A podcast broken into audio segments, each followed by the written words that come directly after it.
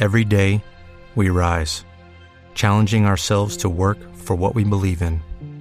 At U.S. Border Patrol, protecting our borders is more than a job, it's a calling. Agents answer the call, working together to keep our country and communities safe. If you are ready for a new mission, join U.S. Border Patrol and go beyond.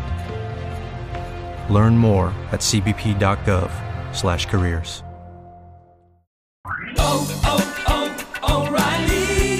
¿Necesitas ayuda? En O'Reilly Auto Parts te ayudamos. ¿Necesitas algún consejo? Te aconsejamos. Nuestros profesionales en autopartes están siempre disponibles para ayudarte a encontrar lo que necesites. Excelente servicio al cliente es solo una de las ventajas que ofrece O'Reilly Auto Parts. Los profesionales en autopartes.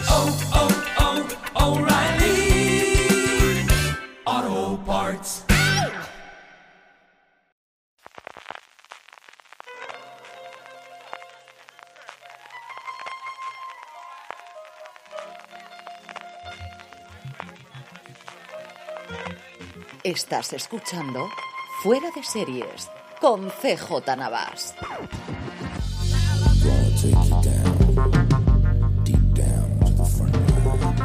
Bienvenidos a Streaming, el programa diario de Fuera de Series en el que un servidor, CJ Navas, te trae las principales noticias, agenda de estrenos, trailers y un montón de cosas más del mundo de las series de televisión. Edición del martes 1 de marzo, ya estamos en marzo, madre mía, y estábamos celebrando las navidades de hace dos días y celebrando Reyes, bueno, y el carnaval, aquellos que lo hayáis celebrado, que espero que lo hayáis pasado muy bien, que aquí estaba la cosa muy con mucho viento, mucho frío y muy pasado por agua en Alicante. Empezamos con las noticias, empezamos como suele ser habitual con nuestro repaso de premios y es que ayer se daban uno de los premios importantes especialmente en el cine, en esta carrera de los Oscars que nos llevará a finales de mes con la gala en, en Hollywood, era el premio del sindicato de actores, del SAG, del Screen Actors Guild, es decir, el sindicato, como os decía, de intérpretes, en el cual, bueno, pues en cine las cosas son ciertamente moviditas, los que parecían ganadores o grandes candidatos para los Oscars no han ganado, sí Will Smith, que parece que se está postulando bastante con su retrato del padre de Serena de Bruce Williams eh, a poder ser eh, la primera vez que gane un Oscar, pero en la parte nuestra, en la parte de series, tenemos pues bastantes sorpresas. Por un lado, The Morning Show, que optaba cuatro eh, posibles premios, no ha ganado absolutamente ninguno. En drama ha ganado Succession, como cabía esperar, el mejor conjunto interpretativo, el mejor ensemble que dicen los americanos, es decir, el mejor reparto. Hasta aquí, nada que no pudiésemos prever, pero en las categorías de actriz y de actor, los ganadores no, no ha sido Brian Cox, ni ha sido Jeremy Strong, ni ha sido Kieran Culkin, ni ha sido Elizabeth Moss por The Handmaid's Tale, ni ha sido Sarah Snook, ni ha sido Reese Witherspoon por The Morning Show, ni Jennifer Aniston. No, los ganadores han sido los dos intérpretes de El Juego del Calamar en los primeros grandes premios internacionales que se lleva el super éxito de Netflix. Hyo Jong-hoon en categoría femenina y Lee Jung-hae en categoría masculina han sido los ganadores, como os digo, en mejor actriz y actor respectivamente en drama. En comedia, las cosas aquí han sido bastante, bastante más habituales o bastante más cerca de lo esperado. De hecho, se repiten los premios Emmys del año pasado. Mejor eh, conjunto, mejor reparto de comedia para Ted Lasso. Repite a Jason Sudeikis como mejor actor por su personaje en la misma comedia. Y Jan Smart sigue, pues eso, cosechando críticas y cosechando parabienes con su interpretación en Hacks. También vemos como en España se está viendo mucho la serie, al menos eh, lo que nos dicen nosotros los Power Rankings que hacemos con toda nuestra audiencia es que cada vez se ve es una serie que tuvo un estreno tardío aquí en España, pero que está funcionando, como os digo, muy bien recientemente. Y en la parte de televisión o película para televisión o miniseries, que aquí no sé exactamente por qué estas cosas raras que tienen los premios no tiene a todo el elenco, ¿Por qué? Insisto, no sé por qué. Tenemos reparto de ganadores. Yo creo que el más esperable, desde luego, era Kate Winslet por Mero Fistown. Y aquí era tanto principal como secundario. No hay problema, igual que el resto de las categorías. Y en actor masculino, a mí esa sí me ha sorprendido un poquito. se lo ha llevado Michael Keaton por Dopsic. Y os digo porque yo creo que es una serie que ha funcionado fuera mucho mejor que en Estados Unidos, al menos a nivel de crítica. Porque era un caso que allí era tremendamente conocido. Ya se habían hecho documentales y muchísima investigación periodística. Y yo creo que aquí, quizás para mí el gran candidato, desde luego, era Murray Bartlett Por The Wild Lotus, que funcionó muy bien allí, aunque no tenga el nombre de un Oscar Isaac, por ejemplo, que estaba nominado por escenas de matrimonio, o un Iwan McGregor por Halston, o incluso un Evan Peters por Mare of que podía haber redondeado la noche. Y luego, en otra categoría que me gusta mucho, que es la categoría de dobles, de stand, que se da tanto en cine como en series, hay cada cierto tiempo un poquito de, de revuelo acerca de que los Oscars por fin den un Oscar al mejor stand, al mejor doble, al mejor doble de acción, se lo ha llevado nuevamente el juego del calamar. Así que, como os digo, entrada por la puerta grande, grandísima para el juego del calamar. Estamos a primeros de mes y eso quiere decir que las plataformas especialmente, también las cadenas, pero especialmente las plataformas, anuncian lo que vamos a tener durante esta semana. He decidido que lo voy a alargar durante todos los streaming de, estos próximos días, por no cansaros con todo demás. Empezamos hoy con HBO Max, seguiremos seguramente con Disney Plus y tendremos también los estrenos de Netflix, que nos trae para las próximas semanas, el 2 de marzo, dentro de nada, la quinta y última temporada de Better Things, esta absoluta maravilla de Pamela Aldon, que llega a su final a ver qué puede hacer y qué hace en el contrato que tiene con FX. El 3 de marzo, Nuestra bandera significa muerte, esta comedia de piratas creada por Taika Waititi, que dentro de poco os podría hablar un poquito más de ella. También el 3 de marzo, El turista, esta serie australiana que comentábamos en Fuera de Series este fin de semana, con el gran atractivo de tener a Dornan, al intérprete de 50 sombras de Grey, como protagonista. El 7 de marzo, el primer gran estreno que tiene HBO Max a principios de semana, Tiempo de Victoria, la dinastía de los Lakers, la serie alrededor de la construcción de los míticos Lakers del Showtime en los años 70 y su enfrentamiento, especialmente con los Boston Celtics que venían, pues eso, arrasando y consolidándose como el mejor equipo de baloncesto de todos los tiempos, liderados en ese momento por Larry Bird, al final de, final de los 70, principio de los 80. Llevo vistos tres episodios, a mí me está gustando bastante. No sé hasta qué punto puede ser una serie para los que no sean aficionados al baloncesto. Es cierto que cuenta parte de la industria, que está hecho con mucho el estilo que tiene eh, su creador, Adam McKay, el responsable por recientemente de la película de DiCaprio y Lawrence en, en Netflix, o que hizo en su momento Vice, vicepresidente, el, o que hizo también de la dirección del primer episodio de Succession. Tiene muchísimos recursos estilísticos marca de la casa, especialmente el que se dirija a los actores directamente a cámara y te cuenten lo que está haciendo. Cambia la forma de grabar, de repente es como si fuese un documental, de repente como si fuese una cámara casera, de repente integran fotos, integran fotos clásicas. Los actores están muy bien todos y como os digo, quiero ver si podemos hablar o un razones para ver un poquito más de tranquilidad y si no para el fin de semana, que ya habré terminado de ver todos los episodios que han puesto a disposición de prensa HBO, eh, poder comentaros más de ella. Pero desde luego, si sois aficionados al baloncesto y estáis más o menos en mi generación, entre los 30 y los 50 años, yo creo que es una serie absolutamente imprescindible para que la veáis. El 8 de marzo, Rux, una serie rumana, de estas series que está importando HBO del este de las que van creando, y el 18 de marzo, en este caso, una serie nórdica, Lujuria, que fue presentada en la Recientemente sobre un grupo de amigas, ya en sobre los 40 aproximadamente, que ven que el sexo es un camino hacia la salud y a partir de ahí deciden reinventar su vida sexual. El 18 de marzo, para mí, el gran estreno del mes en HBO Max es DMZ, la adaptación del cómic de DC, que ha tenido un camino tremendamente tortuoso en Hollywood. En su momento, el matrimonio Jack Metton, que fueron pues los lugartenientes de, de Matthew Weiner en Mad Men. De hecho, la cuarta temporada, si no recuerdo mal yo, de cabeza prácticamente fueron ellos los showrunners, porque Weiner estaba dirigiendo la película, que al final, igual que le pasa a David Chase con sus películas, no tienen el mismo éxito que sus series, y bueno, pero se empeñaron en hacerla. Tenemos a Rosario Dawson, tenemos a Benjamin Brad, tenemos una pinta sencillamente espectacular de lo poco que hemos visto, que solamente son imágenes, todavía no hay tráiler, espero que no tarde demasiado en hacerlo, y es una serie que el cómic a mí me gustó muchísimo y que tenemos muchísimas, muchísimas ganas de verla. Y a finales de mes, Julia, una serie que para los aficionados a la cocina, al mundo de la cocina, los que conocemos un poquito el mundo americano, acerca de la vida de Julia Childs, la persona, la mujer que llevó la cocina francesa a Estados Unidos, que la integró, que tuvo un programa de televisión tremendamente conocido y tremendamente popular y que todavía recuerdan los americanos. Lo más parecido aquí, desde luego, sería, en España sería nuestra Elena Santonja, de lo que, de las manos en la masa, pero aquí además con el añadido de ser una cocina o un, un mundo culinario desconocido en ese momento para los estadounidenses.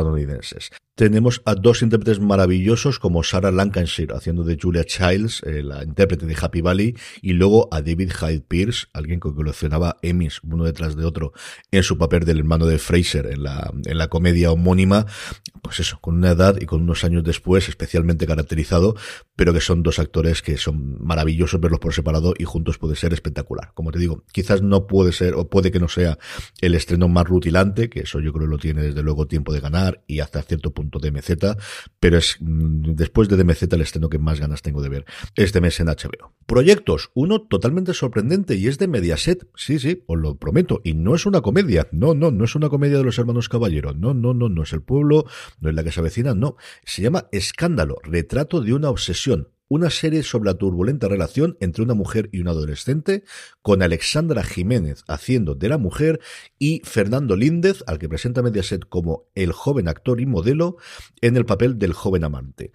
Eh, realizado en colaboración con Alea Media, es decir, la plataforma, la productora que creó Aitor Gabilondo, el responsable del Príncipe para Mediaset, el responsable recientemente de Patria para HBO Max, una serie, como os digo, que no, os tenía acostumbrado recientemente a tenerla eh, Mediaset. No sé si la extenderán directamente a Telecinco, si se la venderán inicialmente a Amazon Prime Video, como suele ser habitual, pero al menos inicialmente veremos después cuál es el efecto. Desde luego, el tener detrás a Aitor a mí me da muchísimas garantías de este proyecto. Y oye, pues mira, ¿quién no le va a decir? Pero tenemos serie en Mediaset que me llama la atención y me parece interesante.